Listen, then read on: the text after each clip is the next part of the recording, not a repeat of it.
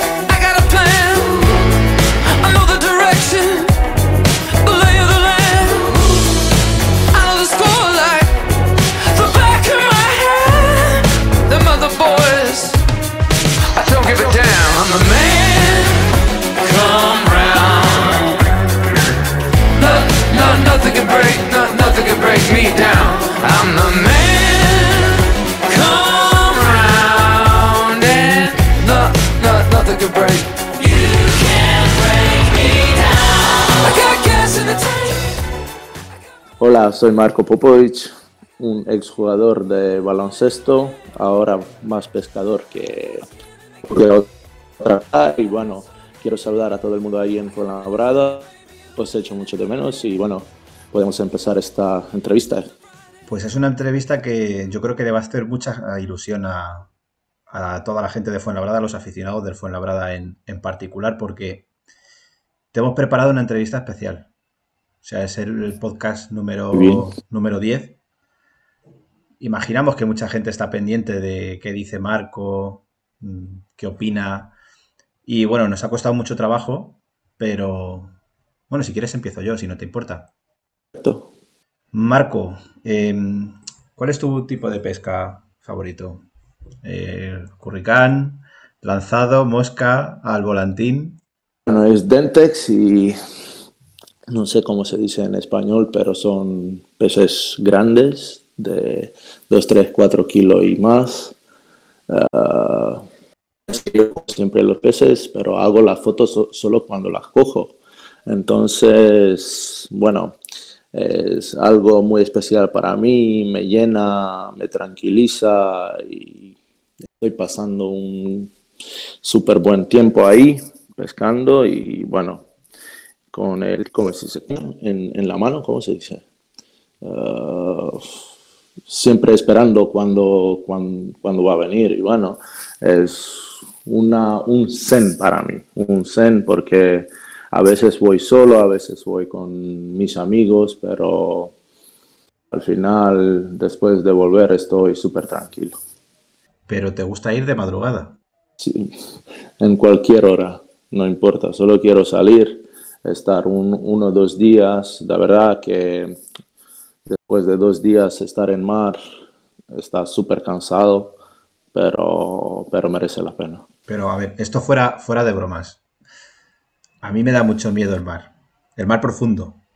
explico, o sea, yo voy de vacaciones, me gusta la playa, pero la playa donde yo veo el fondo y donde yo hago pie, ¿no? Eso de salir al mar de noche, oscuridad, que estás ahí flotando, que no sabes lo que hay ahí debajo, que algo te puede golpear ahí el casco de... ¿Eso no te da, no te da miedo? No, nada, la verdad, nada. En principio sí, pero eh, los límites estáis moviéndolas y bueno, en principio hace como 15 años, con 20 y pico años empezó de salir con barco pequeño, eh, solo dos millas, luego poco más, cada, cada vez más y más. Y ahora entro en las aguas de Italia también. Entonces, pero cuando voy tan lejos, siempre voy con alguien. Nunca, nunca no voy solo. Y tengo un barco pequeño. Eh, voy como 30 millas fuera de, mi, ciudad. Entonces es también eh, lejos, pero no es tan lejos como cuando voy con, con el grande. Con el barco grande, ¿no? Rubén Lema tenía, se había preparado también unas preguntas muy específicas, porque ahora que tenemos a toda la audiencia enganchada, eh, están conociendo a fondo lo que querían saber de, Marco, ¿verdad Rubén? Eh, sí, yo tenía una duda. Eh, ¿Cuáles son las especies que más se pescan en Croacia? Bueno, es el... yo cojo mucho de San Pedro, no sé si se llama así, pero es Saint-Pierre en francés, uh, John Dory en, en, inglés, entonces supongo que es San Pedro, ¿no? Uh, una especie que es muy saborosa, muy bonita y bueno, es el pescado, mi pescado favorito junto con dentes que he dicho antes. Dentex, no sé cómo, que tiene dientes muy fuertes y bueno, no sé cómo, cómo lo llamáis vosotros. Los dos tipos de pescado. Eso será algún italiano de esos, de cuando pasas para allá, los que sueltan desde Nápoles y desde esa zona de Sicilia acaban llegando, ¿no? Y, ya han cogido tal aspecto que parecen peces, pero es otra, otra cosa. Sí, es otra cosa. Bueno, y también voy por los atunes cuando me hay, hay atunes y ahora empiezan a devolver y dentro de 10 días, 15 días voy a salir por, ellos también. Eh, ¿Cuánto cuesta tu barco? ¿Nuevo o ahora? El nuevo. Nuevo, como 250 mil de dólares. ¿Echas de menos pescar en el parque de Polvoranca o es un mito y nunca fuiste allá a pescar? Nunca fui, nunca, nunca, nunca. Ni el lago de bueno, tampoco. Es, nunca. ¿Qué se puede coger ahí? Una carpa, un resfriado. Conejos. Conejos sí, sí. Bueno, Marco, ahora, ahora ya en serio. ¿Echas echar de menos competir, jugar? Sí, la verdad que sí, pero echo de menos entrenamientos de competición, no echo de menos uh, venir a hacer pesas, este, este tipo de entrenamiento. Solo los partidos, sobre todo los partidos, um, todo el tiempo antes de partido, noche antes de partido, uh, el día de partido también esta ansiedad, eh, esta adrenalina que, hay antes del partido, que es algo que, me falta. Y bueno, ya una vez cuando empieza el partido es como quiero otra competición, pero este tiempo antes sí que no puedo buscar ni el ni pescando, ¿sabes? Ni nada, es totalmente diferente y dependiendo de un sistema, estar de una, dentro de un sistema eh, que también depende mucho de ti, que eres una parte importante en un colectivo, eh, esta responsabilidad eh, siempre tienes como jugador es algo que me falta mucho. ¿En algún momento te has arrepentido de haberlo dejado en ese momento? O decir, todavía podía haber aguantado un poquito más? ¿O crees que realmente que era el momento? No podría, no podría ni, imaginarlo. Entonces, yo creo que era el momento. Era el momento porque no sé, esto no es, no es una cosa más importante de mi vida. Entonces, como hablando con mi familia qué vamos a hacer, nos quedamos vivir en España, nos volvemos en, en Croacia o no.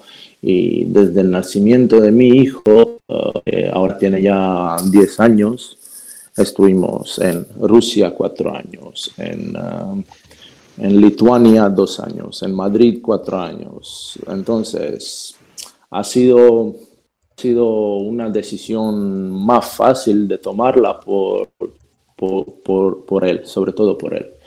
Y luego, decirte más, si tengo prioridades claras como las tengo, era, era una decisión lógica, ¿no?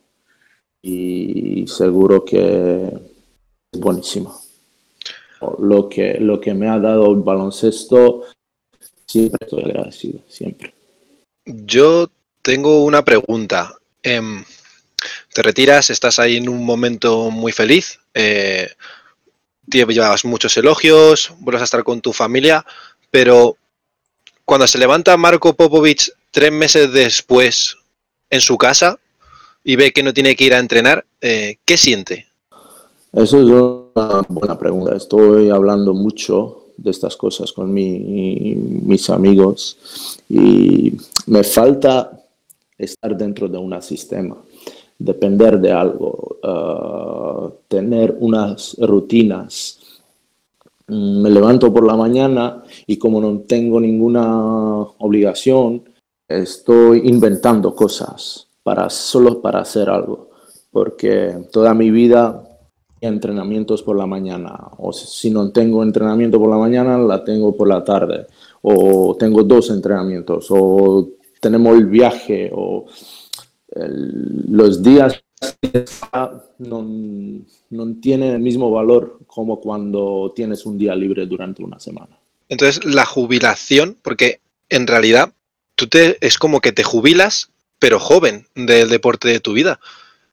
Y claro, tienes un montón de cosas que hacer, pero el haber estado achacado a tantos, como tú dices, sistemas, es difícil ese, esa jubilación para un jugador de baloncesto entonces. Es difícil, es difícil porque se, se retira, quien se jubila con 38 o 39 años. Todavía estoy joven, todavía tengo muchos mucho años por delante de mí, tengo una buena energía, tengo pienso que tengo más cosas dentro de mí que puedo hacer todavía. Entonces, perdona. Entonces, uh, baloncesto ha sido, hablamos del parte como jugador, ha sido una gran parte de mi vida, pero ya lo sé que es por detrás de mí y diciendo todos los días esto a mí mismo me ayuda de pasar y pensar en otras cosas. Lo que quiero decir es que uh, es se dice así, ¿no? Dices a ti mismo todos los días cuando te levantas, tengo que hacer otras cosas, ya estoy retirado, entonces no hay otra, otras cosas que hacer que moverte para adelante, ¿no? Claro, además tú dices que echas de menos el formar parte de un sistema, ¿no? Algo que ya tenías como organizado, era una rutina, o levantarte por la mañana, ir a entrenar, o si te pues por la tarde. Pero también has dicho que lo que más te gustaba era competir y que estabas, entre comillas, nervioso por el día de antes, porque eras una parte del espectáculo y eso. ¿Echa de menos Marco Popovic ser un poco el epicentro o estaba un poco cansado y prefiere alejarse de la presión? Bueno, esas son épocas en vida. Cuando era joven me gustaba dando entrevistas, haciendo, haciendo las fotos con toda, todo el mundo, pero ya poco a poco no. lo que me gustaba más es jugar, disfrutar de cada segundo estando en la pista y no, no pensando en cosas que quiero estar en epicentro, quiero que todo el mundo mira a mí, a mí jugando el baloncesto, pero mm, la mejor parte del partido cuando se gana es venir en casa cuando te sientas en sofá, que sabes que has hecho un gran trabajo, tú y tus compañeros, estás súper orgulloso que habéis hecho una gran semana trabajando y el premio ha llegado. Eso es algo que, eh, por otro lado, como hay todo el nerviosismo antes de partido, después de partido, por temas de adrenalina, no puedes dormir toda la noche. Ganas o pierdes, igual, es lo mismo. Entonces, todo esto, todo este espectáculo ah, no vale nada si no te sientes bien después de un gran trabajo. Bueno, eh, buenas Marco. Por lo que, por lo que se te oye decir, eh, no hay nada que te haya llenado el hueco que te ha generado dejar el baloncesto, pero sí que has tenido una experiencia en algo relacionado con el baloncesto después del Fuenlabrada, que fue en el Zenit. ¿Qué pasó en, ese sentido? ¿No te, ¿No te terminó de llenar o de convencer o, o qué fue? Ha llegado invitación de ellos, sobre todo porque he trabajado con Joan Plaza en Jalgiris, hablo español, mm, hablo ruso, hablo inglés. Entonces, ellos, como no han tenido un director deportivo dentro del club, mm, en diciembre me han llamado para que vengo, para que veo cómo funcionan las cosas y puedo ayudar, hablar un poco con coach, con, con los jugadores. Y ha sido una experiencia no tan bonita porque cuando pierde el equipo mm, nunca es bueno, pero sí que fue una buena escuela para mí, una experiencia que no, nunca no la voy a olvidar, pero no tiene nada que ver con baloncesto como jugador. Mm, este hueco no se puede llenar tan, tan fácil. Entonces, yo lo que intentaba ahí es estar lo más tiempo posible viendo todos los entrenos, algo que me gusta, todos los, todos los partidos, pero luego eh, estando en el móvil, en ordenador, viendo y hablando con mucha gente, es algo que me cansaba mucho sinceramente me cansaba mucho. Tu, tu futuro en torno al baloncesto, por lo que se puede entender, estaría, estaría acabado igual. No, te puedo decir que, que yo sé hacer muchas cosas en mi vida y como conozco baloncesto o pienso que lo conozco bien, que tengo, tengo mucha experiencia con jugador He tenido muchos entrenadores en mi carrera que han tenido diferente filosofía. Eh, pienso que he aprendido mucho de ellos y bueno, eh, quiero estar cerca del baloncesto, pero ahora ya poco a poco en mi mente eh, se meten las piezas en su sitio en tema de Marco Popovich pues la respuesta que, más sincera que te puedo decir. Entonces, ahora hay que calmarse, mirar baloncesto desde el diferente ángulo y yo pienso que me va a costar un rato más, pero espero de adaptarse lo más antes posible. ¿no? Hace, hace tiempo cuando ya ibas a dar el paso a, la retirada, tuvimos alguna conversación tú y yo, que, donde dudabas, ¿no? De qué es lo que ibas a, hacer, si me llegaste incluso a hablar de la representación de, jugadores o cosas... esto no, eso es algo que, que no puedo hacer. Sinceramente es algo que... Por eso lo digo, que fue lo que me dijiste que no, que eso jamás. Pero después de esta experiencia de Zenit, eh, como director deportivo, eh, ¿tú dónde, mm, eso es lo que nos has intentado decir, dónde crees que estarías mucho más cómodo? ¿Lo más cerca de la pista posible? Seguro que sí, me gustaría, pero siendo director deportivo no es algo que ha sido una mala experiencia.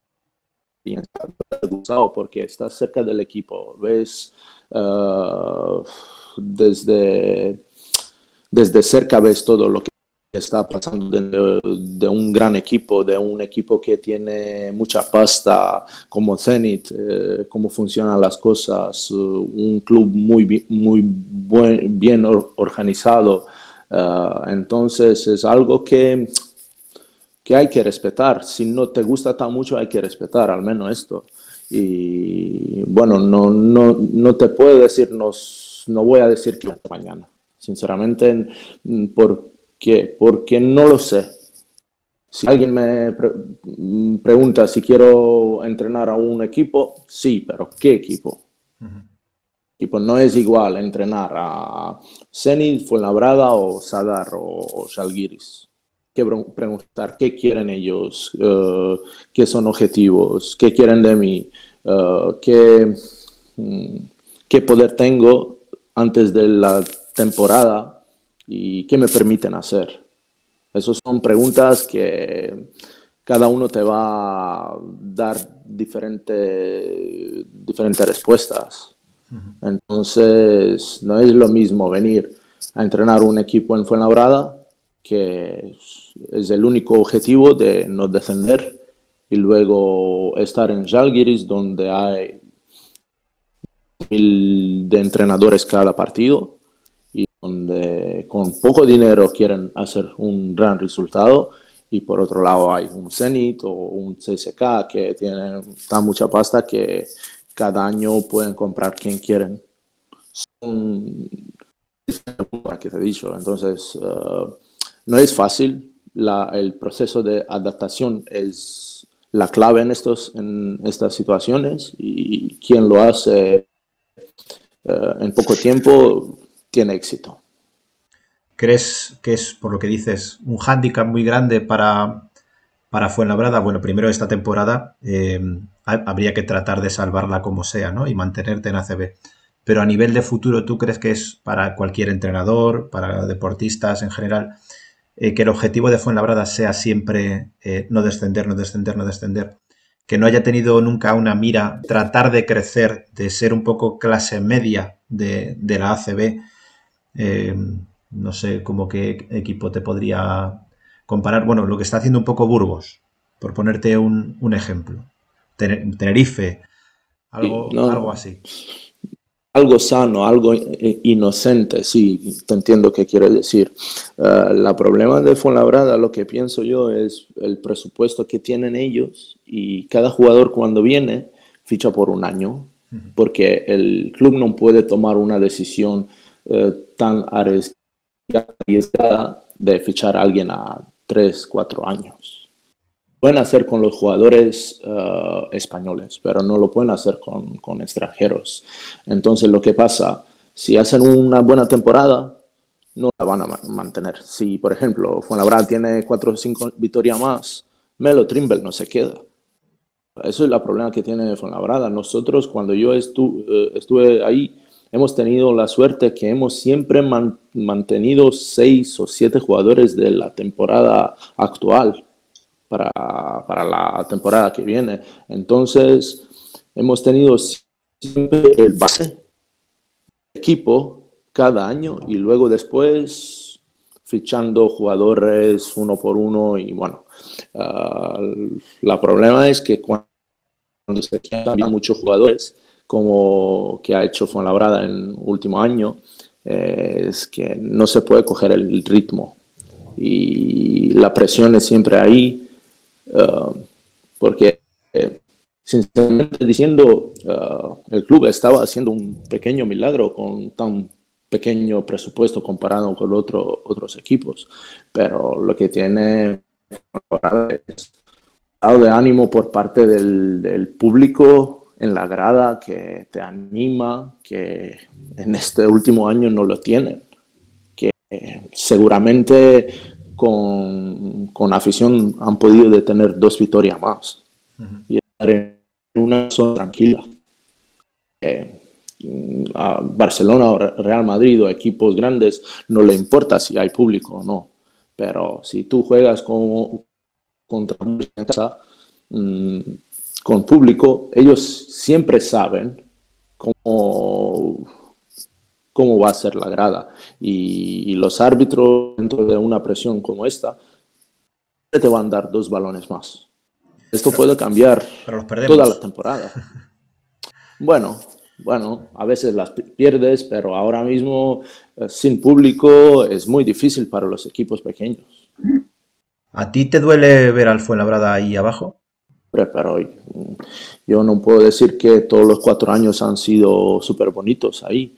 Ah, valoro los momentos buenos porque hemos sufrido mucho también en dos años. Hemos tenido dos temporadas espectaculares y dos no tan buenas. Y por eso valoro los buenos momentos. Estaba consciente cuando fichaba por Fuenlabrada que nunca más en mi carrera no hubo título, pero tenía una otra responsabilidad que la gente en la oficina, uh, no solo en la oficina, pero en el club, que dependían de nosotros jugadores, de mantener categoría siempre, que es una continuidad que, que permite trabajar y cobrar su dinero, que dependen de estas cosas. Entonces, entonces hemos tenido la suerte, yo tenía la suerte de jugar con jugadores que han sido responsables. Ah, puedo mencionar 10, 15, de ellos en, momentos si quieres, pero ah, puedo olvidar a alguien y no quiero que se enfaden, pero de verdad hemos tenido el carácter con responsabilidad. Ah, a veces hemos, tenido la experiencia de perder en dos partidos de 90 puntos contra Tenerife y contra Gran Canaria. Pero siempre sabido cuál es nuestro, nuestro objetivo. Y siempre hemos buscado el momento durante la temporada de ganar los partidos. Y dando con esto que has dicho, tú has estado en muchos proyectos que están hechos para triunfar, como por ejemplo Salguiris o, Kinky, también de, director deportivo en Kinky, que has dicho que están enterrados en dinero. Pero claro, eh, también has venido a Fuenlabrada, podría ser quizá la experiencia más humilde que has tenido. Entonces, al final, ¿cómo crees que debe afrontar una plantilla eh, que no está acostumbrada a estas situaciones eh, cuando llegan los momentos delicados, como el que atraviesa el equipo ahora mismo? A mí me costaba mucho en principio de adaptarse en, en el estilo de juego que se juega en España. Eh, eh, yo, si te recuerdas, eh, bueno, he perdido toda pretemporada, he venido muy, muy tarde, antes, tres días antes del partido contra Manresa, que fue mi primer partido con el equipo, fuera del ritmo y todo, pero necesitaba como dos, tres meses para coger este ritmo que me faltaba mucho. No se trataba tan mucho de de mi calidad o no. El proceso de adaptación. No es fácil cuando juegas 15 años en un nivel eh, distinto eh, del estilo de juego y de los objetivos. Y luego tú cuando vienes en un Himki, un Jalgiris, eh, tú, siempre hay jugadores que son jugadores de nivel. Ah, entonces, si tú, pones el último jugador del, del Fonlabrada en uno de estos equipos, él sería mucho, mucho mejor que en Fuenlabrada, porque todo, ellos te hacen mejor y tú haces mejor a, todos ellos igualmente. Esos son, eh, por eso te digo que no es fácil mantener los jugadores cada año en los e-, equipos pequeños. Ah, sabiendo que tú, cuando tienes 15, 20 millones de presupuesto, sabes que puedes vivir de esto, pero hay jugadores que uh, si Fuenlabrada baja en, en LEB, nunca, nunca más no van a tener oportunidad demostrar si tienen suficiente talento o no eh, de jugar ACB y hacer algo en su vida. Eso es la presión más, más grave, más, más pesada que esta, porque ahí el tema del resultado de ganar los partidos. Pero aquí se trata más de, la vida. De sobrevivir. Claro. Sobrevivir. Porque un jugador que cobra ahí que cada año cobra 50 o 100 mil eh, dólares por mes y un jugador que cobra 2 mil por mes. Son cosas distintas. Claro, es que, por ejemplo, no es igual. eh, bueno, Chema González ya es veterano, pero hace unas temporadas. Chema González, que venía justamente de salir de cantera y más y era joven, a un jugador joven, por ejemplo, del Salguiris. ¿No? Si el Fuela desciende a Lev y Chema forma parte del, del Fuela Lev, eh, no va a tener quizá la oportunidad para exhibir ese talento y esa por ejemplo, un joven del Salguiris que puede tener tres temporadas más en la élite y, va a seguir mostrándose al mundo, por decirlo así. Es así, has dicho todo. Ah, y luego tú, cuando estás en un equipo como Žalgiris, has mencio- mencionado ahora Žalgiris, que tiene esta tradición de producir los jugadores. Tú una vez cuando pierdes, dentro de dos, tres años, produces, es difícil de volver a producir en continuidad. Y ellos lo hacen todos los años. La Brada no, no tiene este eh, lujo que lo pueda hacer. Bueno, Es muy difícil. eh. No tiene porque la cantera poco a poco se ha ido, se ha ido minando. Fuenlabrada tenía una cantera Pero- bastante grande, trataba de competir con estudiantes, de, ser, pues, eh, Fuenlabrada quería ser la cantera de la zona sur de Madrid, de Fuenlabrada, Móstoles, Alcorcón, Leganés, pero poco a poco han ido eliminando toda la cantera. Apenas, bueno, ya no hay categorías femeninas y masculinas hay, hay pocas. Han puesto mucho empeño y, y la verdad es que lo han hecho muy bien con el, con, el, con el filial de Liga EVA, que lo están haciendo bastante bien, pero que costó mucho trabajo poder, poder completarlo. Eh, nos ha absorbido la, la actualidad. eh, ayer, bueno, hoy han destituido a- al entrenador de Fuenlabrada, Javi Juárez. No sabes Y- cuándo va a escuchar la gente esto. Hoy, Sí, bueno, hoy. todos hemos recibido como una buena noticia eh, dentro de lo malo de la situación del Fuenlabrada y de lo malo que es destituir a un entrenador. ¿no? Eso significa que las cosas van muy mal. Pero lo positivo ha sido que va a ser Raventós eh, quien va a pasar a ser primero junto con Salvaguardia y, y Sergio Jiménez. Tú que conoces a, a Raventós, primero, eh, ¿cómo crees que va a afrontar el, el reto de ser, de ser primer entrenador? Y segundo, eh, ¿cuáles crees que son las teclas que tiene que tocar? Si es juego, si es mentalidad, espíritu de equipo. ¿Tú que has visto algún partido? ¿Qué, crees? ¿Qué opinas al respecto? Es injusto eh, a, cada, a cada entrenador decir que dar algunas prognosis. Siempre es injusto. ¿Por qué? Porque también otro equipo entrena, el otro equipo se prepara. Entonces, eh, estoy súper orgulloso y feliz porque tiene esta oportunidad Josep. Josep, eh, una persona con una gran experiencia, una persona muy tranquila que tiene una gran experiencia sobre todo eh, en tema de vida y yo lo llamo que él es un soldado. Él Se te ha cortado un poquito ahí. intentar.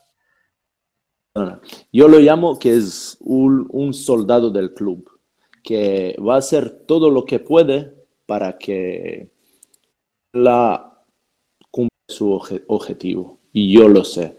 Ah, en ningún momento con tres o cuatro, cuatro entrenadores que yo, yo tenía en Fuenlabrada, nunca no podrías sentir por parte de él eh, que no, no da apoyo a un entrenador. Eso dice mucho. Ah, tiene, tiene un gran, eh, una gran y buena cosa como entrenador es que habla muy bien, habla con respeto con, con cualquier jugador dentro del, equipo y se enfada cuando se necesita enfadar. Ah, en- entonces, yo le de- deseo toda la suerte del mundo, pero sinceramente no va, no va a ser fácil. Yo, yo le he enviado un mensaje hoy y oh, me ha contestado realmente como yo conozco a Josep.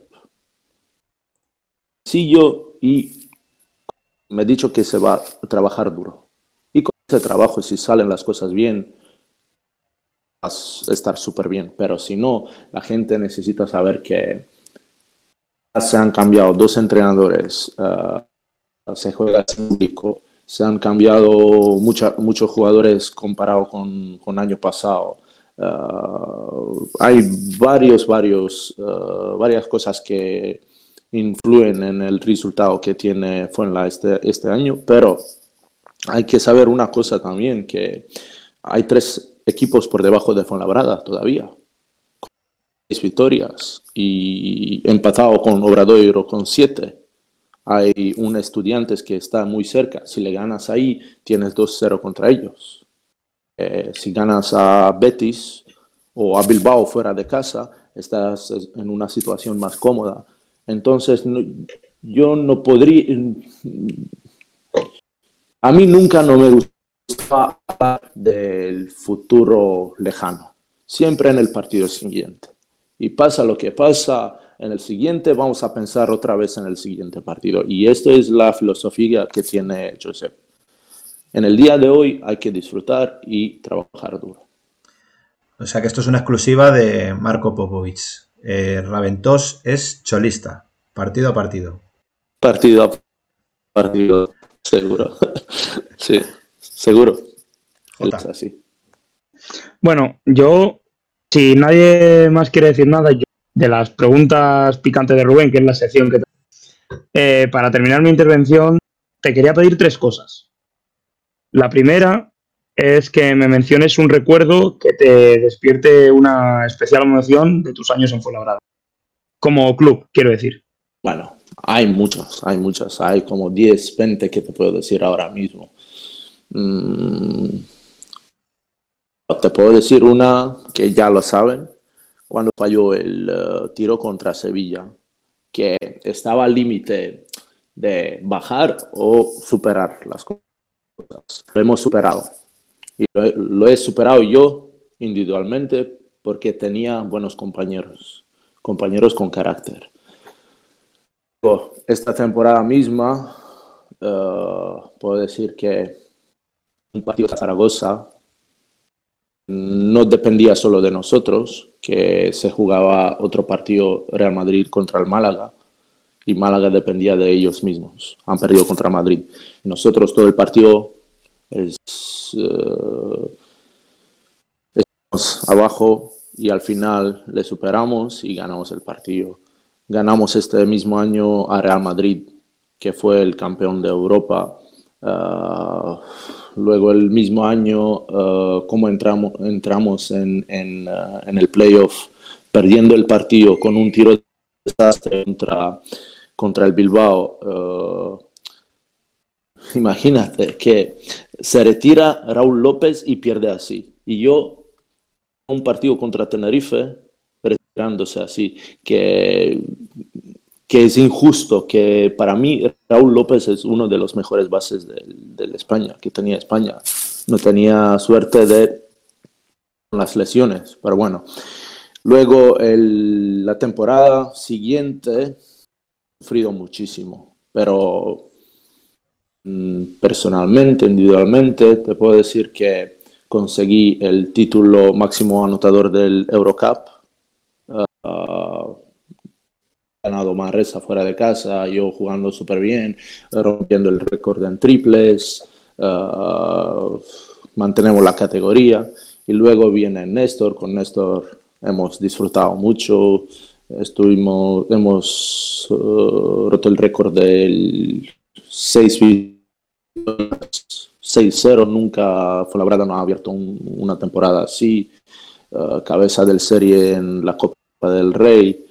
Uh, vosotros ahí animando, pasando por pabellón, uh, pasando un tiempo genial, nosotros también. Y bueno, hay una curiosidad, que yo he jugado dos, dos Copas del Rey y tengo puntos. lo sabe. Uh, el primer partido contra Real Madrid no, no, he hecho ningún punto y otro partido que, no podría jugar por temas de lesión.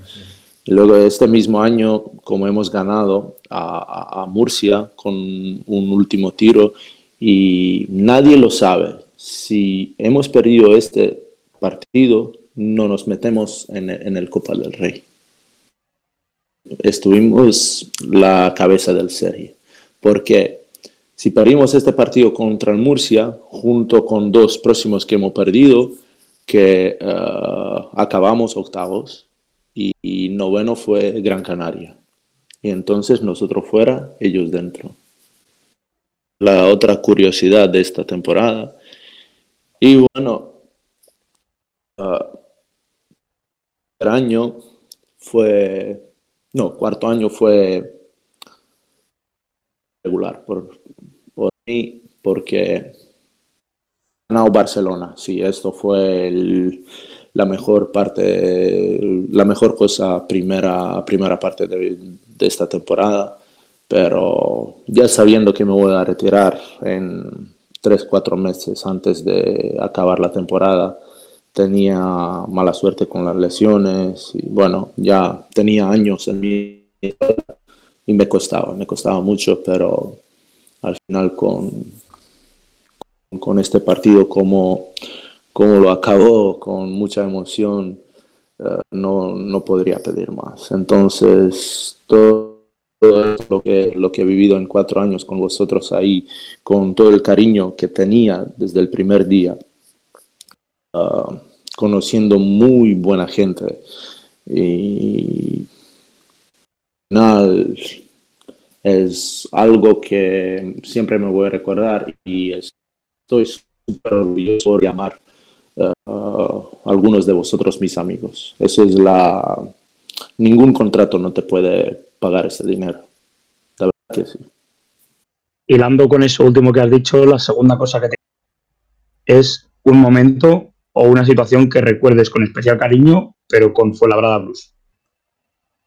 Después de cada partido, ganando, perdiendo, después del partido iba a saludar mi Jessie, nuestra Jessie, Jessie que siempre nos daba un cariño especial para nosotros y bueno, uh, yo pienso que su espíritu, su espíritu falta ahora mismo a Fuenlabrada. Sí. Y lo tercero, eh, sabes que hemos cumplido ahora 25 años como Peña. Eh, unas palabras que quieras decir para, para nuestra gente. No, es un, una cifra muy respetuosa. Uh, os deseo 25 más y mucho más después de esto. Y yo lo sé que vosotros vais a dar mucha, mucha fuerza al equipo en los momentos cuando las cosas no van a ir bien. Por eso yo os respeto mucho porque en ningún momento no habéis pitado a los jugadores, a los entrenadores. Y eso es lo, eso son las cosas que hay que respetar. Y por eso cada jugador con en Fuenlabrada os quiere tan mucho, un poco más que al resto de las peñas. Pues nada más, muchas gracias y ahora la encerrona de Rubén.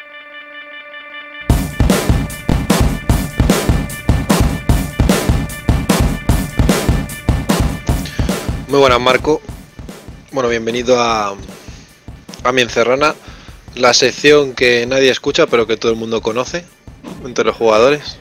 Siempre me ha hecho gracia. Eh, estoy caracterizado porque suelo hacer preguntas eh, bastante directas para que la gente te conozca. Yo tengo la suerte de que te conozco un poco personalmente, pues hemos tenido buenas conversaciones. Y me ha costado hacerlo porque normalmente con otros que he hablado este año, con algunos no tenía tanto trato, entonces buscaba que conociera a la gente. Y lo que sí quiero hacerte son preguntas que a lo mejor no son tan breves porque quiero que las expliques, pero sí quiero que la gente conozca y preguntas que nunca te he hecho y sí me interesaría conocer. Al principio quiero empezar un poco sosegado, pero ahora que tienes tiempo libre, ¿qué libro nos recomendarías? de Andrea Gassi. Andrea Gassi habla mucho de él, ¿eh? de ese libro.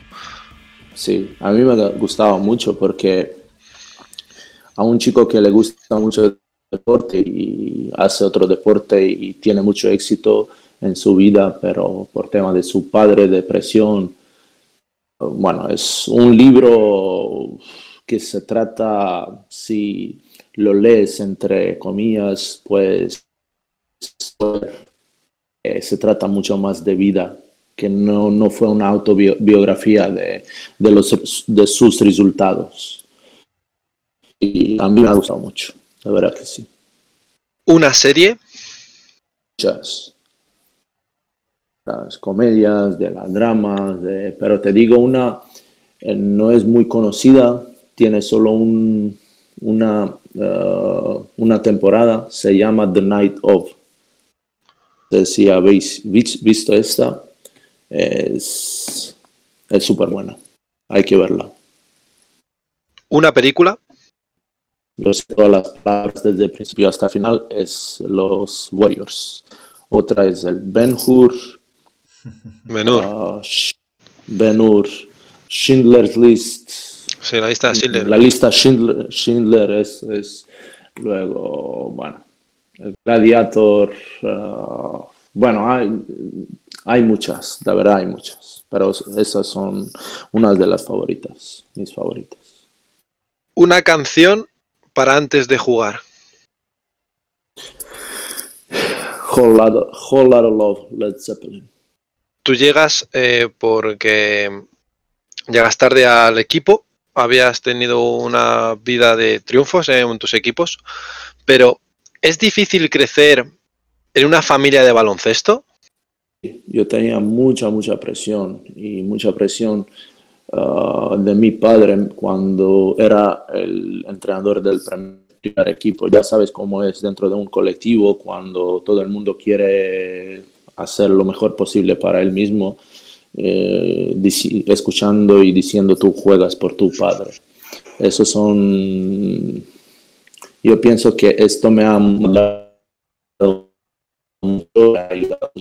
Uh, otro lado, teniéndolo en casa con conceptos que me daba, uh, sobre todo cuando no era mi entrenador, me ha, me ha ayudado mucho. Cuando llegas a Fuenlabrada, ¿qué te dice el club para ficharte? O sea, ¿qué te dice antes de ficharte, mejor dicho? Yo he tenido problemas de rodilla y bueno, he hablado con Ferry. Ferry me ha dicho que mm, más me comentaba cómo funciona el club, más cómo, uh, cómo van a estar las cosas ahí, que no es un club de grandísimo nivel, pero humilde, luchador. Y otra conversación que tenía fue con Jean Tabak. Él me preguntó por qué Marco no tiene un club en el, noviembre, no, en septiembre. Yo digo porque esperaba nacimiento de mi hija y luego no es por ninguna otra cosa. Yo le digo, tengo problemas de rodilla, me duele, pero uh, si tú no estás uh, uh, feliz conmigo después de un mes, me dices, vamos y hablamos con Ferry y mi contrato, tienes mi palabra. Y al final Ah, poco a poco cogiendo el ritmo. Jean se, ha ido a Maccabi y yo me quedo cuatro años. Siempre me he pensado que tu hija tiene conexión con otros y que tenemos que agradecerle de nuestros éxitos a tu hija. O sea, sabes que tu hija aquí lo que necesite siempre va a tener ayuda nuestra para todo. Bueno, gracias. Eh, ojalá que tiene su padre y su madre al, lado suyo, suya. Y bueno, eh, siempre es un bonus tener alguien que, que te quiere mucho, eh, pero yo pienso que ella necesita tener su propia vida, hacer cosas la que quiere ella y conocer gente que le gusta más en su vida. ¿Pensaste que era un paso atrás fichar por el Fuenlabrada en tu carrera? Tenía sinceras, sinceramente, y muy, muy serias eh, ofertas este año, pero dicho que no uh, por tema de Amelia, Uh, y ya sabéis vosotros que tenía una oferta durante el primer año y luego ha venido una oferta del Panathinaikos. Yo he dicho que no quiero, no quiero cambiar, mi vida porque ahora cuando estoy capitán del equipo y cuando las cosas no iban bien, puedo dejar el equipo. Eso es, el, es algo que cuando firmas un contrato, el papel no te vale nada tener dentro, dentro de ti estas cosas. Entonces, podría ir jugar otra vez más en Panathinaikos Euroliga, pero yo me quería quedarse en, en Fuenlabrada. ¿Sentiste presión al llegar como estrella a Fuenlabrada? No, no, no, porque uh, tenía ya 33 años. Con 33 años no te importas quién piensa, qué piensan de ti, uh, tienes suficiente uh, experiencia, tienes, uh, has conseguido muchas cosas que nunca no imaginabas que podrías conseguir.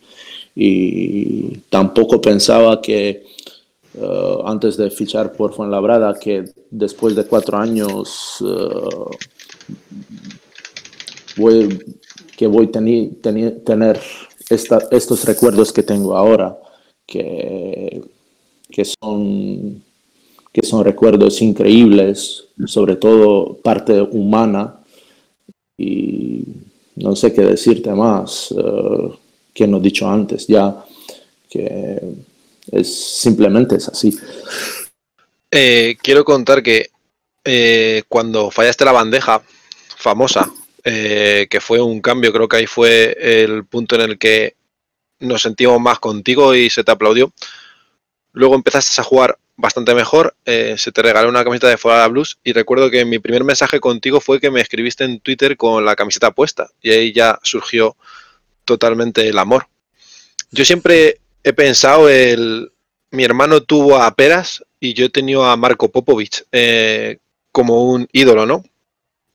¿Qué se siente al haber estado cuatro años y que ahora mismo, como cuando ya hablé con Ferran, con Solana, saber que tu personalidad son valores para la gente joven, porque no es como recordamos a Marco como una pedazo de estrella en el club, sino como representar sus valores, que creo que es más importante. ¿Qué sientes tú al saber eso? Uh, eh, hace 10 días se murió mi, mi, abuelo y mi abuelo siempre decía, si prometes algo hay que cumplirlo.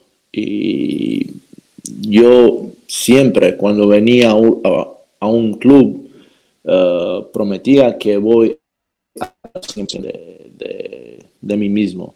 Uh, no puedes prometer que vas a meter todos los puntos, que vas a defen defender toda, todas las jugadas, eso no, pero que vas a dar 100% de ti mismo, eso siempre sí que puedes.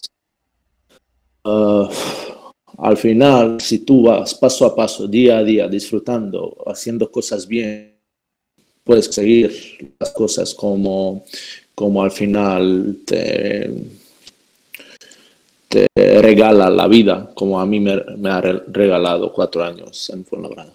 Yo sé que tuviste una oferta de Panathinaikos que tú rechazaste, eso es oficial, pero si hubiera sido por el club, ¿tú no hubieras seguido en Fuenlabrada? No te he entendido. Se corta algo. Sí, no te preocupes. A ti te llega la oferta del Panathinaikos en mitad de temporada y tú la rechazas porque quieres continuar en el club. Si tú, si, tú no hubieras decidido y hubiera tenido que decidir el club si Marco siguiera o no en Fuenlabrada, ¿hubieras seguido o el club te hubiera dejado irte? En este momento hay que que hablar. La comunicación siempre es la clave en estos momentos. Uh, no te voy a decir ahora que sí o que no, pero si alguien necesita el dinero, si alguien no te quiere en este momento en el club, ¿para qué quedarse? O sí. Yo siempre, yo siempre tenía um, este feeling que la gente del club me quería, desde el primer día hasta el último. Pero hubo dos veces, la segunda vez, cuando pasó también saltó la noticia, que eso ya sí fue en verano, ¿se te, se, si se notabas que te querían en el club o que también te hubiera dejado marchar alguien? No, no, ha pasado algo diferente, distinto y vosotros lo sabéis cómo, cómo ha ido esta conversación. El club no, os- nos debía algunos dineros y yo le he dicho si me pagan dos meses de tres que voy a fichar, pero ha pasado el deadline y al final este deadline de, de- de- de renovar eh, el contrato con Fuenlabrada eh, no se ha hecho. Entonces sale la noticia es que Marco no con- continuar, mm, no continúa en Fuenlabrada, que ahora piensan en Brett Oleson. Pienso que querían fichar a él, justamente el- en las co- condiciones que queréis vosotros. Y el presidente ha dicho, no, no, continuamos en las mismas condiciones y preocupes por esto. Está hecho, no te preocupes. Y a partir de ahí, todo sin problema. ¿Cómo se presenta Marco Popovich al vestuario cuando le dicen que va a ser capitán? Era un honor defender las camisetas como capitán. Uh, siempre ha sido un honor siendo capitán de cualquier club donde estaba. Uh, un, un europeo estaba capitán de la selección croata. Uh, estaba algunos partidos como capitán en Sadar, no en no. En Kazán, cuando Samoilenko estaba lesionado, no jugaba.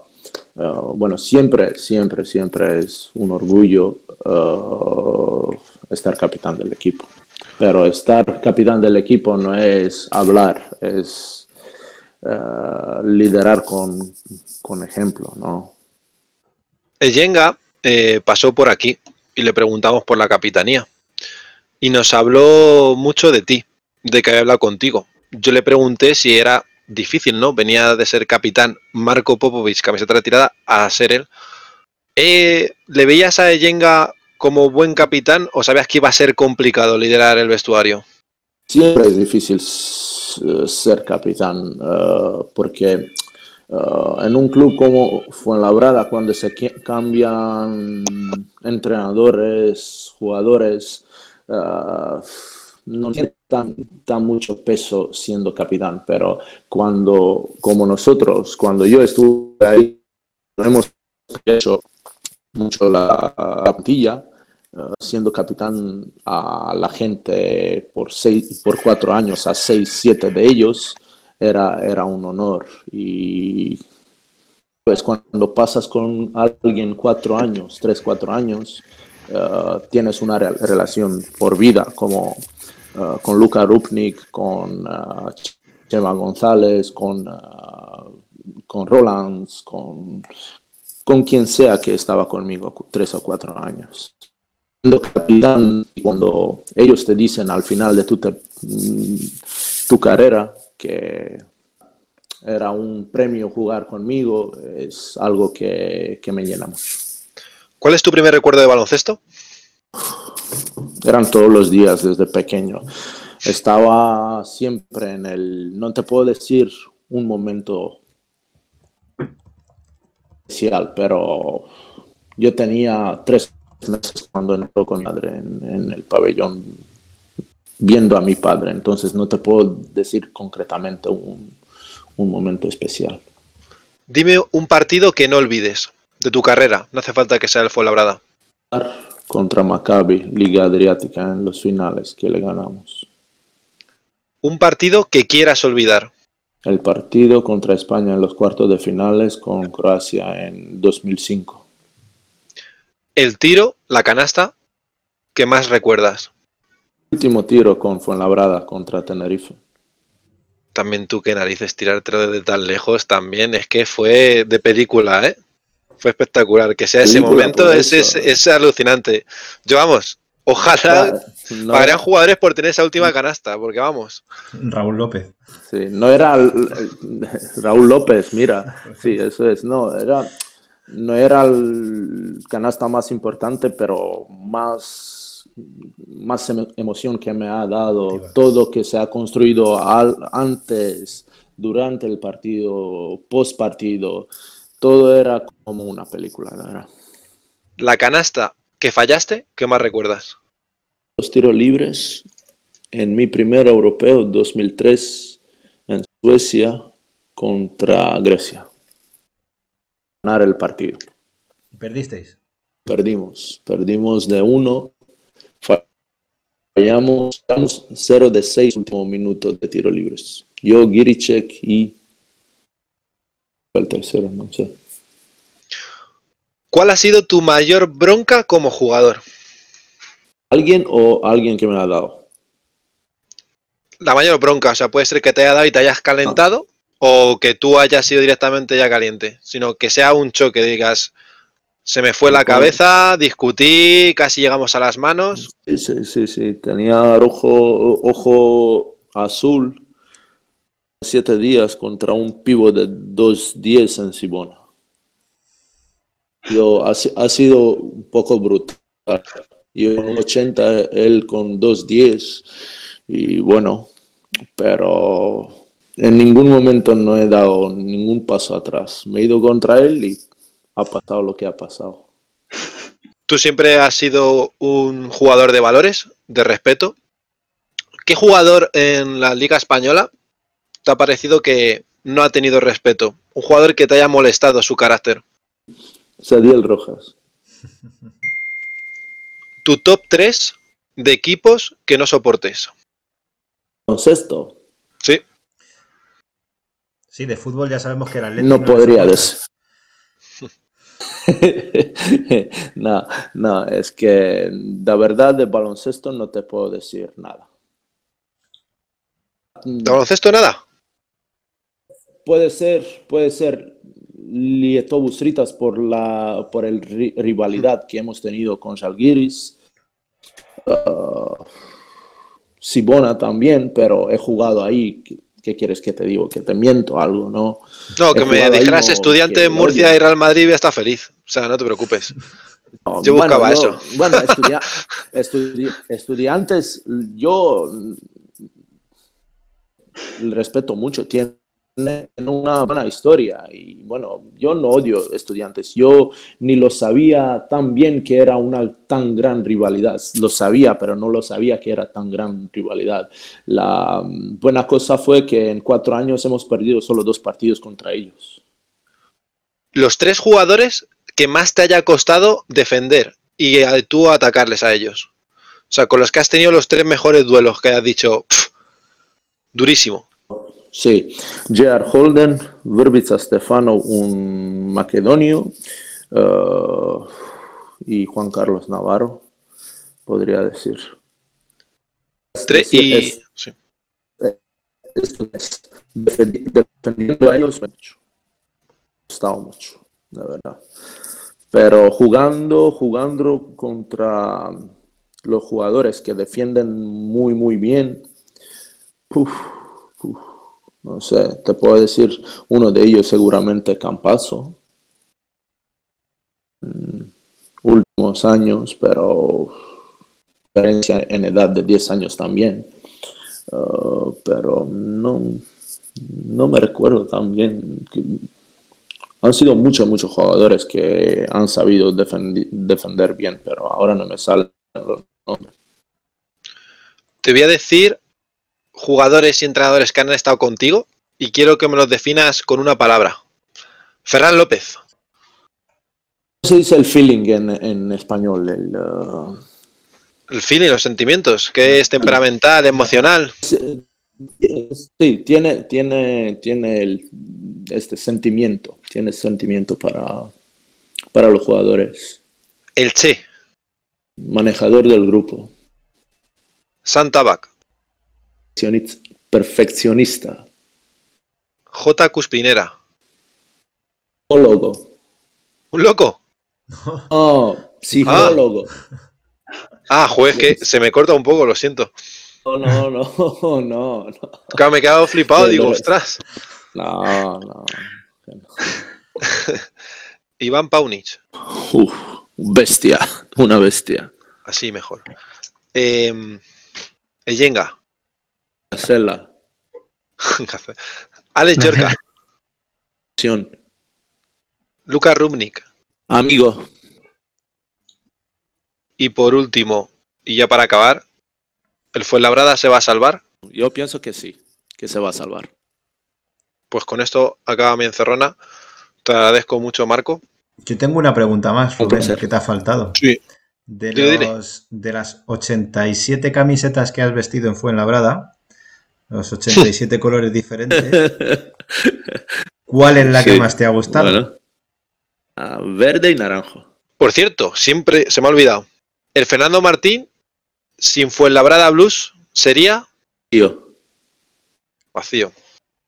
Marco, esperemos que cuando suene el despertador a las 3 te acuerdes de nosotros mientras navegas y decirte, no solo de parte de nosotros, sino de mucha gente que nos está escuchando, de Fuenlabrada Blues, de todas las peñas, de los aficionados de Fuenlabrada, no solo de los que hayan sido socios o abonados, sino de quien haya pasado casualmente por el Fernando Martín y te haya visto algún día, pues te echamos mucho de menos. Te queremos mucho aquí. Esta es tu casa. No tenemos mar, pero tenemos mucho, mucho corazón y, lo dicho, te echamos mucho de menos, Marco. Igualmente a vosotros, a ver si puedo pasar un día por Fuenlabrada hasta el final de esta temporada. Eh, este es el deseo, a ver si nos permite la pandemia, pero fue un placer charlar con vosotros. Ya sabes que opino de vosotros como os quiero mucho y bueno, os doy un fuerte abrazo y que sigáis apoyando a nuestro equipo. Seguiremos. Hasta pronto, Marco. Pronto.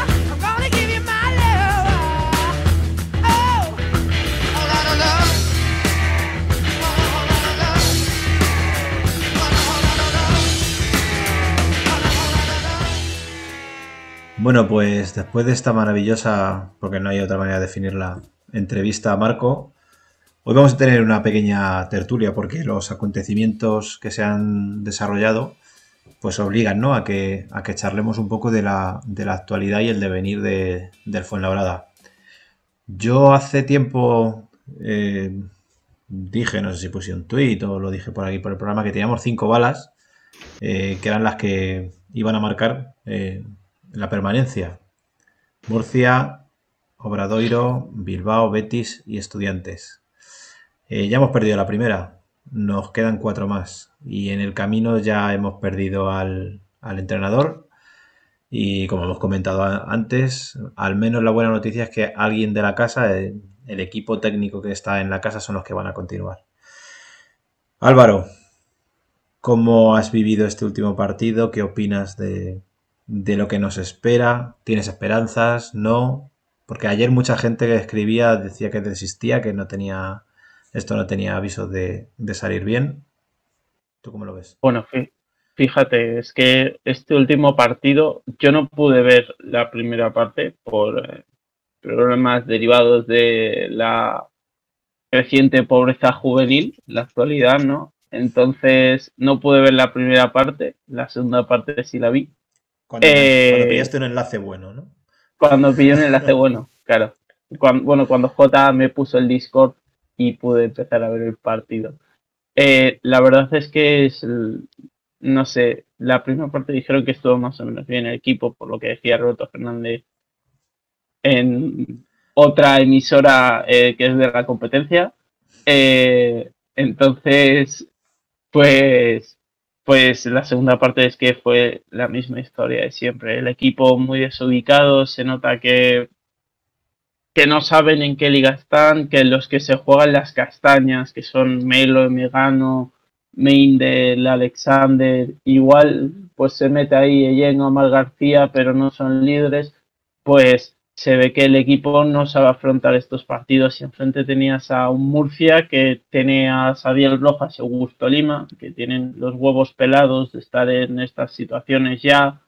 Y pues es que se, se repitió lo que viene siendo el equipo los últimos meses, que es literalmente desde el partido de la Liga de Murcia, que lo que hemos ganado desde entonces, que fue Unicaja, que a mí ese partido me pareció un espejismo porque empezamos a enchufar de una manera increíble. Gran Canaria, que eso, que fue un partido pos aislado y el otro que ganamos, que es GC, que lo ganamos de milagro contra un equipo que, que es que es muy flojo, que tiene muy, muy pocos recursos y, y que es y que es que hemos, hemos vuelto atrás en el juego, que esta semana tenemos dos partidos importantes en casa y no, y no han funcionado y que lo que queda a partir de ahora es que es muy duro porque nos quedan las, las cuatro balas que has dicho tú y lo demás son equipos Euroliga, Eurocup, eh, Champions que, que, me hacen ver la situación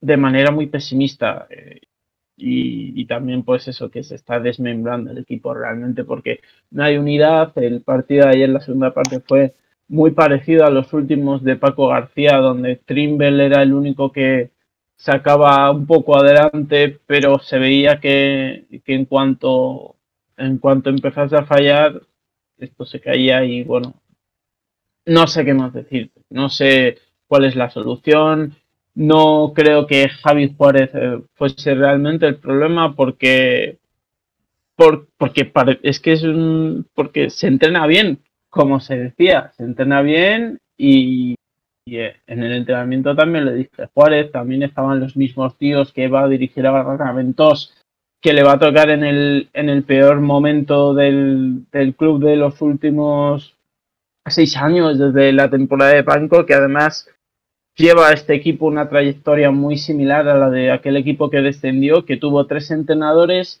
El primero que fue Luis Casimiro, pues un entrenador así más de corte antiguo que se le echó. El segundo que fue Hugo López, una apuesta eh, muy arriesgada como la ha sido Javi Juárez. Y el tercero que es un tío casi, bueno, un- uno que está ayudante que era Jesús Sala y en este caso es José María Raventós. La única diferencia que hay es que aquel año estábamos desasociados ya con el cuando, cuando le tocó a Jesús Sala y este año aún tenemos opciones. Sí que confío en Raventós, pero es que le ha tocado una situación muy difícil con un equipo que ya no va a tener más cambios y donde se ha demostrado que pues al final lo, lo que se fichó Salma, Chitam y Novak pues es que es muy poco aprovechable. Si te da para, para rellenar el entrenamiento y ayudar, vale, pero pero no sé, yo lo veo, yo lo veo muy pesimista actualmente. Y, y de no ser porque hay eh, tres equipos que han conseguido menos victorias y que han jugado muy mal o, mucho peor en algunas fases de la temporada, yo creo que estaríamos hundidos. Bueno, eh, evidentemente el partido, de mi punto de vista, se define. El partido fue malísimo. Los dos equipos son muy malos. Eh, La primera parte era un dolor verla, sinceramente. Pero bueno, llegas al, al descanso empate y pensando, bueno, el equipo que le aguante este, esta intensidad y tenga una racha anotadora un poco buena de, no te digo de 10 puntos, sino de 4.5 puntos, va a ganar. Y evidentemente la moneda cayó de lo del Murcia. Perdimos toda la intensidad en el tercer cuarto, donde ellos metieron 25 puntos, creo, y nosotros metimos unos 12 o 14, y ahí ya se fue el partido. Ahí ya es cuando puedes cambiar de canal, porque ya el Fuenla es lo de siempre, lo que siempre estamos diciendo. Hay una cosa que me sorprendió un montón, es la cantidad de pérdidas que tuvimos los dos equipos. Pero es que son 20 pérdidas cada equipo. Pero claro, no he encontrado la estadística que me hubiera gustado verla, que es los puntos tras pérdida que nos hicieron a nosotros y que nosotros les hicimos. Porque yo creo que no penalizamos errores del contrario, y a ellos nos penalizan mucho, con contraataques, más los mates, más triples, etcétera. Luego también las asistencias. Está claro que eh, el sistema es Melo, es buenísimo, no lo neguemos, pero hizo 8 pérdidas. Y es que son 11 asistencias del Fuenlabrada por 21 del Murcia. Con un sistema que sí sabían de moverse rápido. Nosotros al final es una genialidad tras genialidad de Melo Trimble o cuando en Megano, que es una cosa que no sé a vosotros si os sorprende, pero es que yo no lo entiendo, es por qué cuando el partido ya está medio acabado, se pone a hacer sus tiros de 4 metros que no falla. O sea, lo hace en esos momentos. Y así es imposible. Yo dudo de que ganemos un partido más. Sinceramente, lo veo muy negro. Sé que queda mucho, pero a mí ya soy muy del Fuela, siempre he sido de apoyar hasta el final y todo eso, pero es que no me transmite los jugadores. Me da un montón de pena ver a Chema, que tiene sus carencias en ataque, pero en defensa se desvive. Y ver a otros jugadores que es como, como por ejemplo Leo Meindel, que es la guerra contra el mundo, de no hacer bien las entradas, no seleccionar bien los tiros. A Sarma ya ni se le espera, le trajimos ni se le espera. No entendí mucho lo de Novak, que jugara tan poco y luego ya no volviera a salir. Tiene mucha picardía Samar, pero evidentemente no está como para ser segundo base de este equipo o de un equipo ACB, tiene todavía mucho por aprender. Y luego sigo lamentablemente esperando a Mar García, que al final fueron cuatro puntos. Intentó sus tiros, pero un montón de fallos. Y tenemos un problema en la línea de tres. No tenemos nada de amenaza. Por lo que estoy viendo es que son cinco triples de 21. Pero es que el otro solamente metieron cuatro más. Es que lo que me fastidia es el que ellos eran muy malos también. Es que eran muy malos. Y luego todo se resume y ya mi cabreo culminó con levantarme en casa a gritar para, no voy a decir pero ya para eh, lo más alto, la acción de Augusto Lima. Ni voy a entrar ya en la broma del uno para uno que se acobardó porque creo que me tiene silenciado, supongo que se habrán dicho. Pero cuando le hace el tapón a, cae Alexander, cae al suelo, le dice todo y el otro no hace nada porque se levanta un poco y le mete un poquito. Yo lo siento mucho, yo me hubiera autoexpulsado, pero ahí hay juerga. Si no ganas el partido, gano la pelea. Y no te puede venir un equipo a torearte, te gana el partido. Les oía gritar un montón, diciendo cosas, que sí, wow, wow, y cosas de esas, que me da a mí mucha rabia. Y luego encima te, te están dando palos y tú te estás dejando. Ojalá Raventos, yo ya lo dije, era del club de fans, yo popularicé el Raventosis de Man y espero que no se queme, que lo consiga sacar, le deseo lo mejor porque la mayor de sus suertes será nuestra suerte para salvar la categoría. Yo soy un iluso. Porque Por yo- tener una ilusión, Sí. no me llames iluso. Al finalizar el partido yo veía al equipo completamente desahuciado. Completamente porque veo un equipo roto. Bueno, no, es que no veo un equipo. Partamos de esa base, no veo un equipo. Un equipo son muchas cosas. No una suma de individualidades, sino una suma de individualidades en busca de un objetivo común. ¿no? Y yo ahora mismo veo el Fuenlabrada fuera absolutamente de, de todo eso.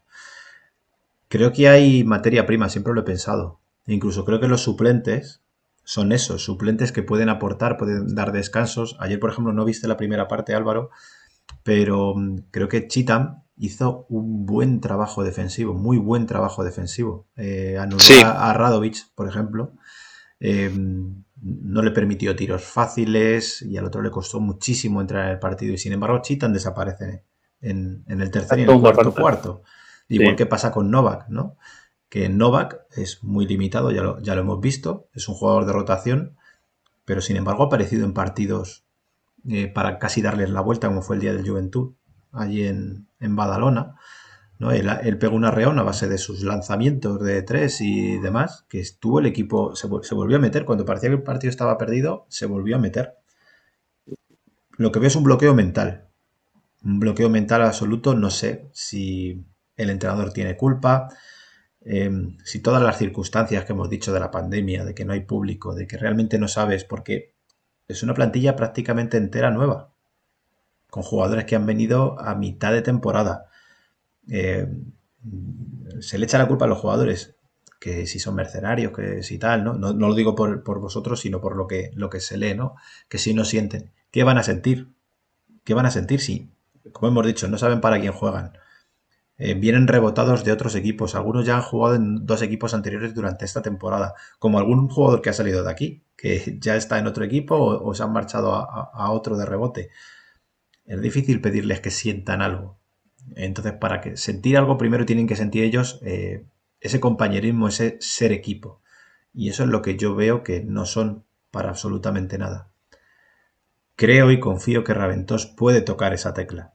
Yo ayer, por ejemplo, vi un, un tiempo muerto que no me gustó nada, ¿no? donde se hizo mucho hincapié sobre, sobre una- un error que tuvo en un tiro libre Yenga a la hora de colocarse, de colo- colocar a los compañeros y demás. Y se mientras eh, te cebas diciéndole a los jugadores determinadas críticas, no te centras en apartados técnicos, no das soluciones eh, para el tema del juego. Creo que el carácter de Raventós, lo ha dicho, lo ha dicho Marco, es una persona que habla mucho con los jugadores, que es respetuoso. Yo creo que ellos lo necesitan. Y creo que esa puede ser la clave. Tenemos tiempo hasta, hasta Obradoiro. Vamos a ir a Barcelona a entrenar, a, que no nos hagan mucho daño. Eh, yo lo que dices tú, Rubén, yo ahí eh, lo que haría eh, a un equipo como este que aspira a todo sería entrar duro al partido, dar mucha caña, por no decir dar palos, y mirarles a, a los del Barça diciéndoles no nos vamos a hacer mucho daño, ¿verdad? Pues venga, porque ya viste lo que pasó con estudiantes, que no está en muy mal momento con la llegada de Jota, pero el, el Barcelona pasó por encima absolutamente. Es que ahora mismo es una, una pisonadora, es el equipo más en forma seguramente de, de toda Europa y va a, ser, Europa. va a ser un dolor. Pero no debería afectarnos, tendría que servirnos como una pequeña terapia de que vayan entrando jugadores en rotación, de entrenar cosas, porque luego viene Obradoiro, que es una bala clave.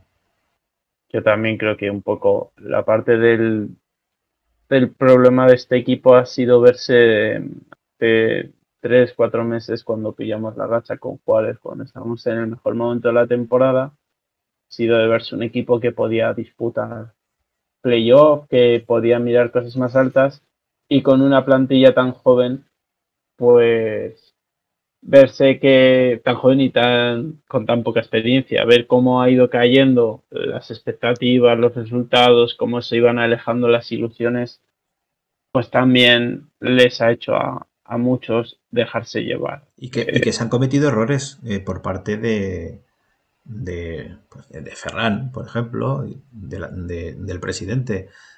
Nunca sabremos sí. si había algo más con Tomás Bellas, no lo sabremos, pero Que ha sido el que nos ha dado la puntilla ayer. y aquello fue un Tomás error, Bellas. porque al final tienes de capitán a, a Urtasun, que como él dijo en este podcast, él se encuentra con la capitanía, no tiene el carácter eh, a lo mejor más adecuado para, para liderar un, un vestuario, que quien lo podía haber hecho, eh, en cierto modo, aunque no sea nacional y aunque sea, pues eso, que es Oliver Stevich, ¿no? Pasa lo que pasa también, que hay más factores que el tema económico, hay más, porque todos los jugadores al final acaban diciendo, bueno, hay que escuchar a las dos partes, pero bueno, lo que fuera. Ese jugador tampoco está. Y al final tenemos lo que dices, una plantilla joven, inexperta, sin carácter, porque yo a, a Lima también, eh, aunque me saque 50 centímetros o más, le hago un Zidane a Materazzi en ese momento, o sea, le pego un cabezazo en el pecho porque es el único lugar al que llegaría.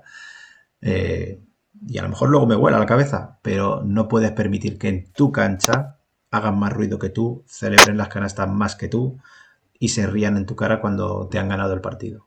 Entonces Sí. hay, hay mucho que, que trabajar ahí. Y el carácter no se compra, el carácter no se entrena. Yo entiendo Y lo que dices.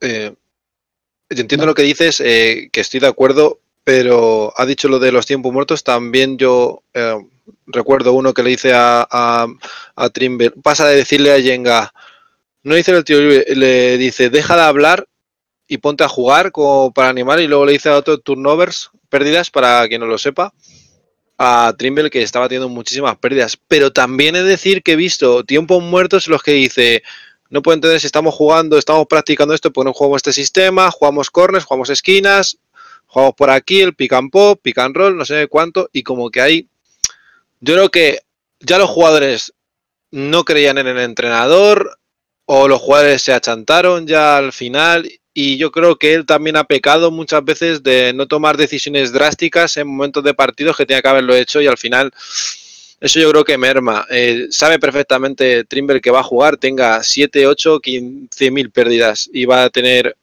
Yo vi a Nova como hizo una pérdida y fue automáticamente el cambio, da un pase lateral desde la línea de tres puntos, la tira directamente fuera y automáticamente se hizo el cambio y no volvió a jugar. Y eso es lo que pasó. Y eso los jugadores lo penalizan mucho mentalmente. Sí. eh, Pero es cierto que yo vi una mejoría defensiva, vi más, más lucha en el rebote. Por ejemplo, Mendel hizo 12 rebotes.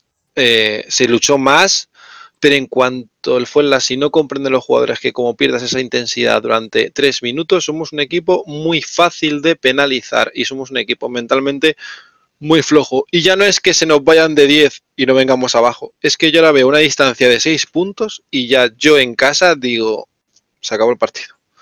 y también afecta un poco sobre todo el, lo que lo que mencionó Iván antes un poco de que tú tienes un capitán que es Alex Urtasun que bueno que eh, por actitud por actitudes o demás puede que no sea el capitán óptimo que tú querrías para tu equipo pero es que es un capitán que tampoco juega y al final un capitán o aunque sea un tío español que lleva muchos años en la liga juega algo y pone las cosas claras en el campo y es capaz más o menos de apretar las tuercas, aunque sea, aunque sea así alguien que, que no, que no digas eh, son las capacidades óptimas.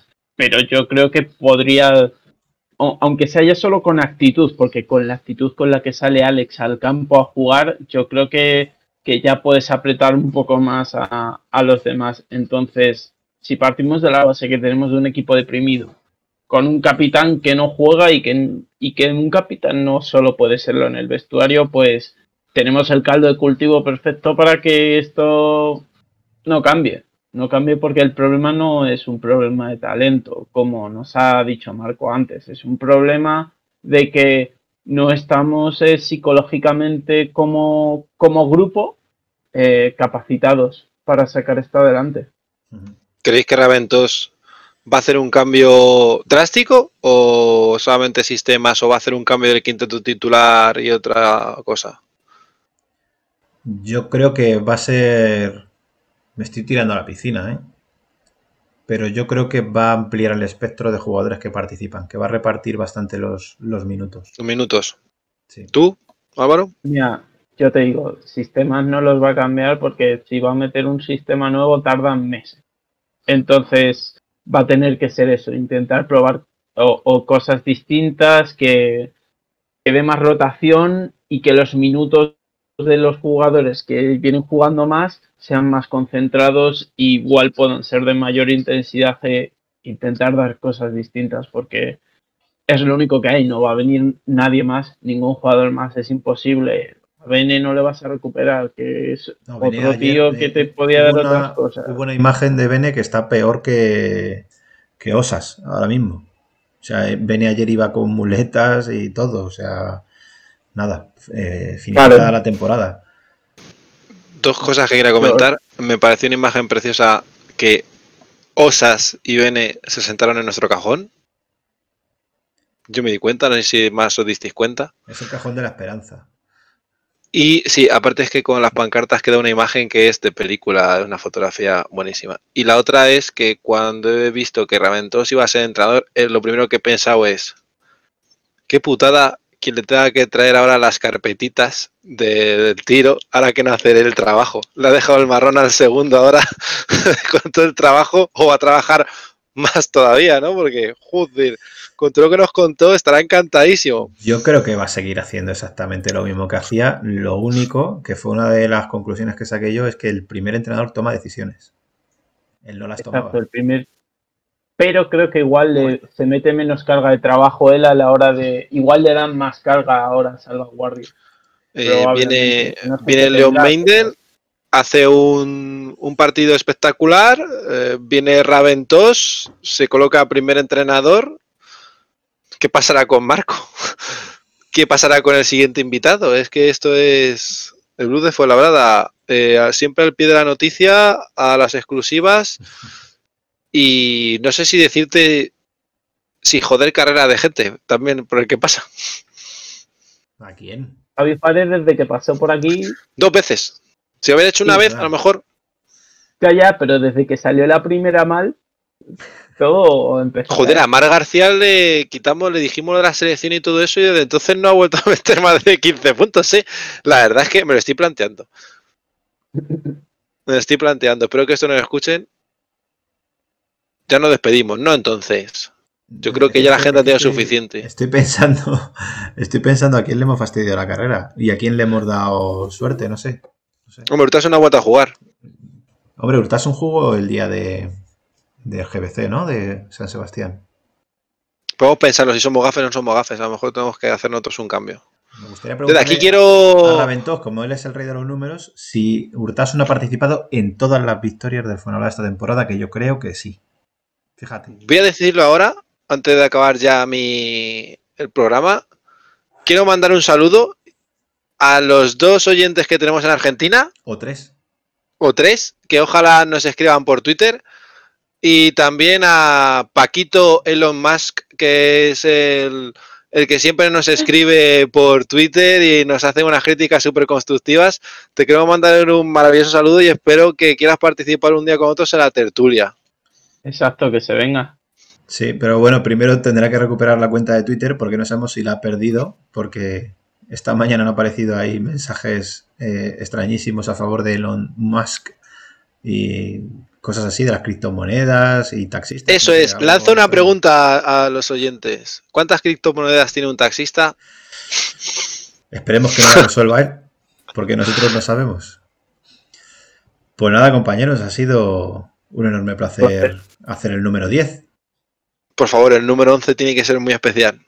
Sí, pues hombre, más especial que Marco, que nos podemos buscar? A ver si es con. Evidentemente, una entrevista hubiera sido una entrevista a Augusto Lima. No, Quizás al presidente de- del club. por ejemplo. Pero esa no para el 11, la vamos a dejar para más adelante. Para el balance final de la temporada. ¿Qué os parece? Me parece perfecto. Perfecto. Bueno, y él tendrá que aceptar también, obviamente. Aceptará. Desde aquí le mandamos el ordavo. Pues nada, os dejamos una semana más. ¿Cuándo volveremos? No lo sabemos. Será dentro de dos, dentro de una. Pero esperamos estar un poquito más felices con nuestro equipo de lo que estamos ahora mismo. Un abrazo a todos. Chao.